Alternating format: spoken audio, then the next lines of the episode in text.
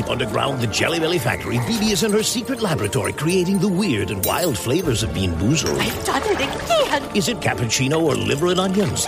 Dare to compare. Bean Boozled, 6th edition. Are you brave enough? Bienvenidos a Razones para Ver, el programa de fuera de series donde os comentamos por qué tenéis que ver una serie de la que hablamos, analizando sus primeros episodios y siempre, siempre sin spoilers. Hoy, en colaboración con, en colaboración con Calle 13, vamos a hablar de Interrogation, esa serie que podemos ver desde esta semana en Calle 13 y que gira alrededor de distintos interrogatorios para resolver un crimen real. Su gracia estriba en que el orden del que sea vista es totalmente indiferente. El espectador decide cuál es la sucesión que seguirá para disfrutarlo. Yo soy CJ Navas y para hablar de Interrogation hoy me acompañan Juan Galonce. Juan, ¿cómo estamos? ¿Qué tal? Muy buenas tardes. Pues encantado. Y también Marichu. Marichu, ¿cómo estamos?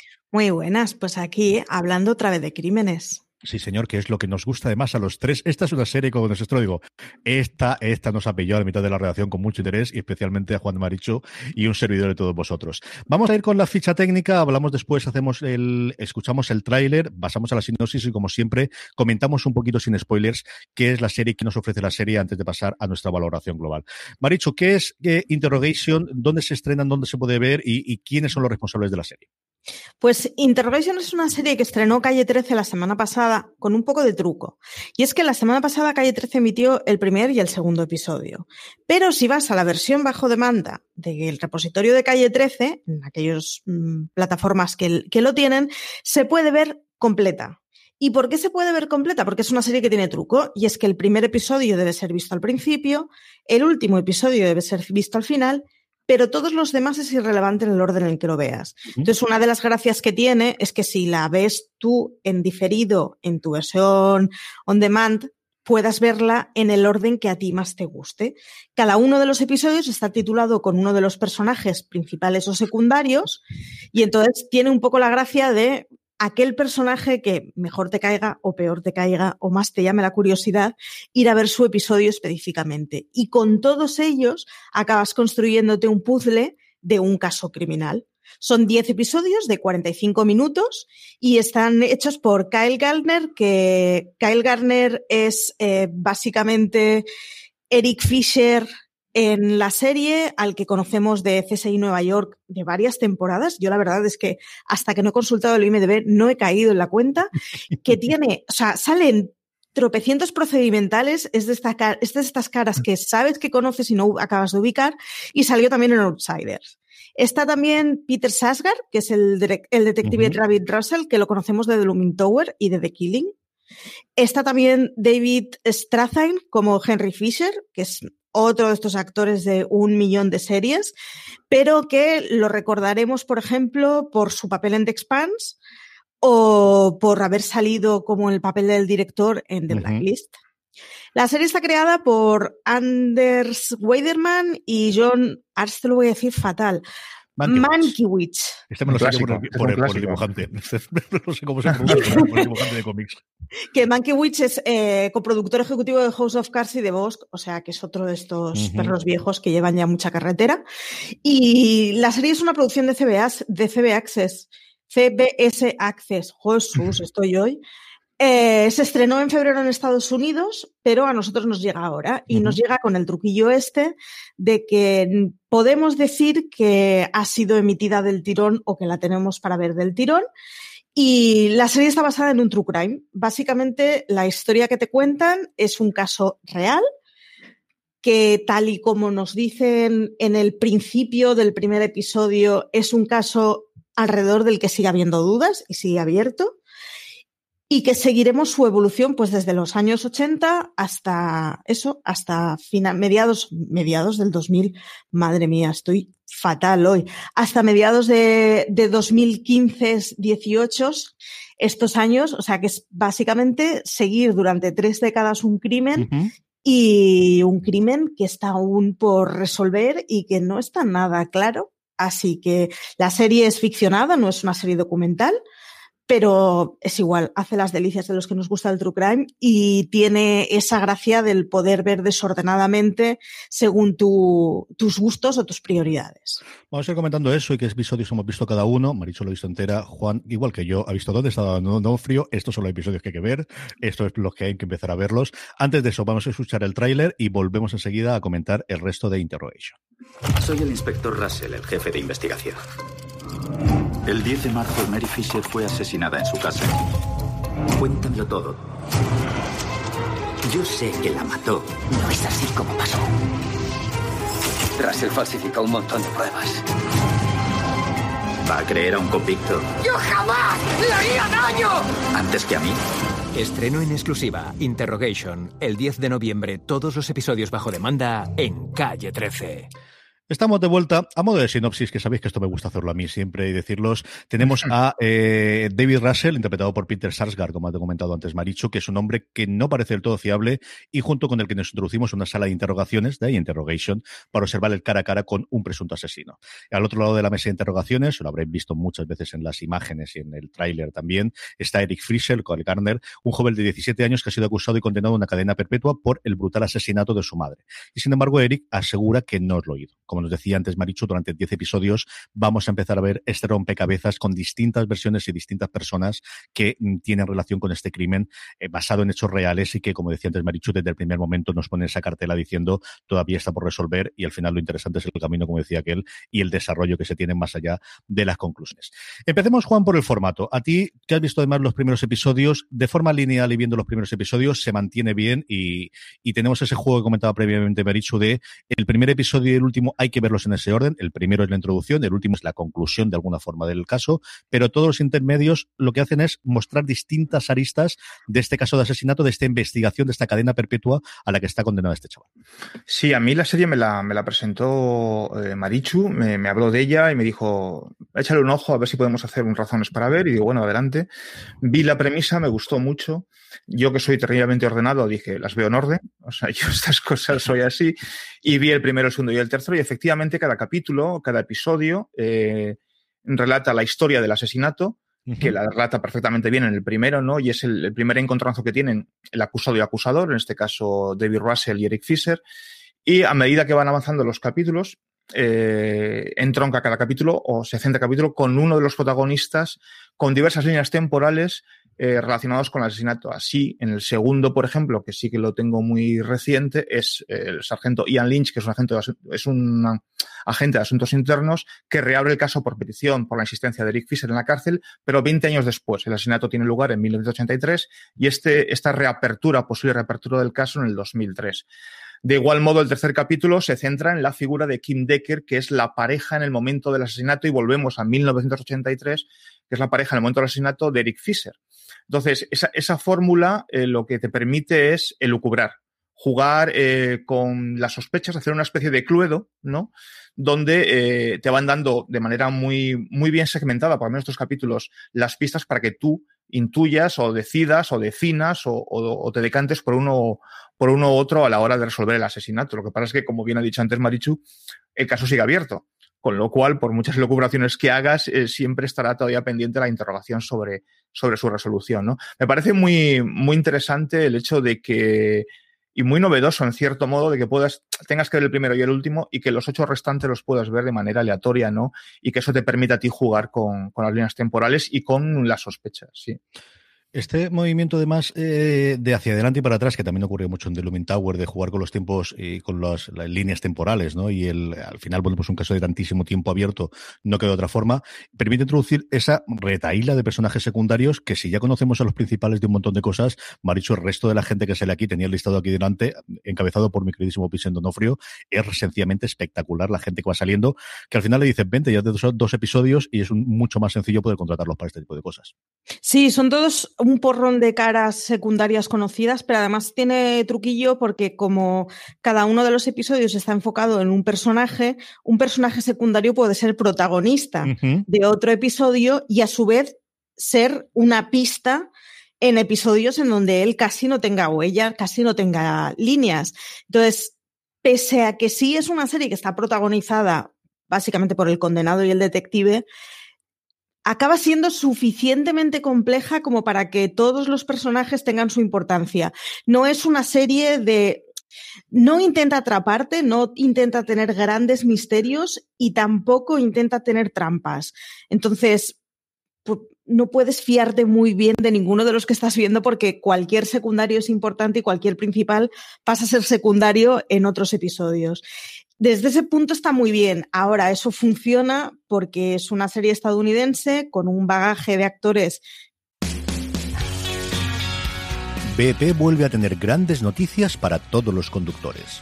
Cuando vayas a repostar tendrás un ahorro de hasta 40 céntimos por litro en Península y Baleares y 35 céntimos por litro en Islas Canarias, incluyendo la bonificación del gobierno. Cada vez que visites una estación BP en la península y Baleares, puedes ahorrar y disfrutar de todas las ventajas que ofrecen en su programa Mi BP. Y si lo haces desde Canarias, podrás disfrutarlas a través del plan Dino BP. Así que ya sabéis, BP nos lo pone fácil para ahorrar al máximo estés donde estés. Hazte con su tarjeta en sus estaciones de servicio y si quieres consultar más información, puedes hacerlo en mibp.es y plandinobp.es.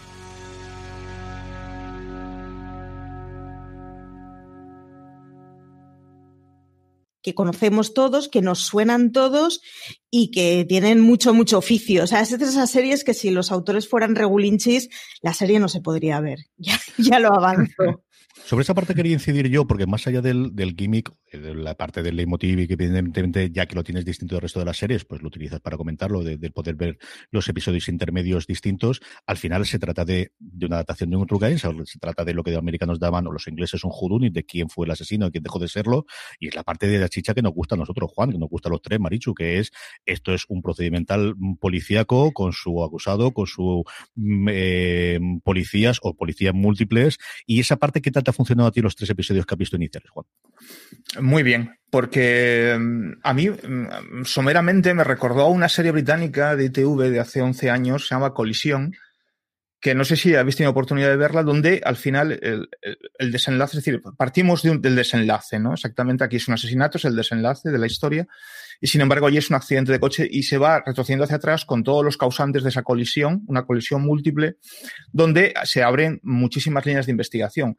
Aquí, salvando esas muchas líneas, es una línea porque al final hay que encontrar el asesino, pero bueno, tienes un montón de sospechosos porque no deja de haber ese, sí, efectivamente, la sospecha inicial recae sobre Eric Fisher, que es el hijo del, del, de, de, la mujer asesinada, de la madre asesinada, pero eh, de repente está el amigo, está la novia del amigo, está la novia de él también, está la relación que tiene con, parece ser con el padre, que tampoco parece ser muy, muy, como muy fiable, muy, muy sincera. Es decir, te abre un montón de líneas, que es lo que te permite, como decía antes, jugar ese cluedo, ¿no?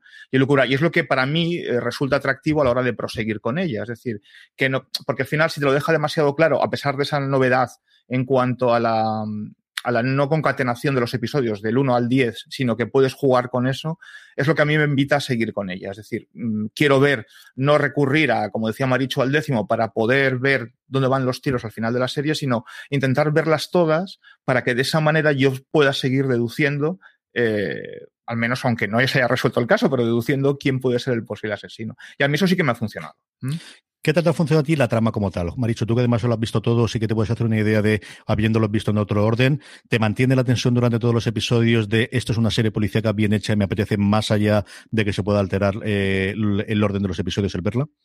Sí, pero porque yo creo que juega muy a favor el que no intenta ser una serie con truco. Uh -huh. Enseguida deja muy claro, quién es el acusado, quiénes podrían ser otros acusados, cuáles son los móviles de todos y qué es lo que pasa.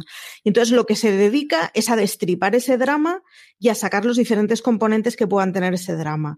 No intenta ir al truquito de ahora te he pillado, pero sí que consigue hacer que las más que las pistas, los detalles que te van dejando en los episodios sobre personajes que están en el fondo y que luego pasan a estar en primer plano, sean suficientemente jugosos como para que construya un drama que sea interesante. Es decir, desde el lado criminal, igual no es una serie que digas me ha cambiado la vida, uh -huh. pero sí que la construcción del prisma de diferentes caras es muy interesante y sí que eh, tira mucho del arco dramático para explicarnos es las, a ver, al final es la situación de un chaval que tiene adicciones y que se encuentra a su madre muerta y quién ha sido, cómo ha sido, qué ha pasado, es hasta casi secundario. Lo más importante es que estamos hablando de un chaval con unos precedentes muy complicados, con un recorrido muy complicado, que chupa un montón de años de cárcel y que, bueno, mm,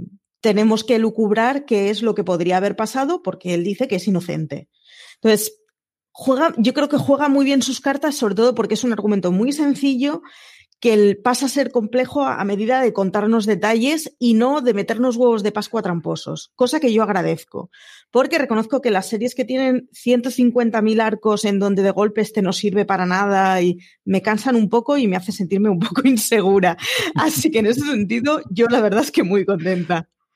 Vamos, como siempre, a recomendar a quién puede ver la serie o a quién le puede gustar o a quién eh, pensamos que le puede gustar, pero antes no me resisto a preguntarle a don Juan Galonce. Juan, ¿cómo está nuestro Donofrio? ¿Qué tal está él? Pues mm, único, como siempre. Y eso que tiene, bueno, o sea, yo lo he visto de los tres capítulos, le aparece en el segundo, pero es que es un, es un hombre que llena la pantalla y no hablo de su volumen físico, ¿no? Que también, porque es un tierrón y es muy grande y tal, ¿no? Pero es un hombre que llena la pantalla y que con una mirada eh, transforma una escena, con una frase, tiene un acting maravilloso. Yo creo que es un tipo que tiene que ser una delicia dirigir porque no hay que decirle mucho ni, ni, ni indicarle mucho por dónde tiene que, por, dónde va la escena para que él te la clave, ¿no?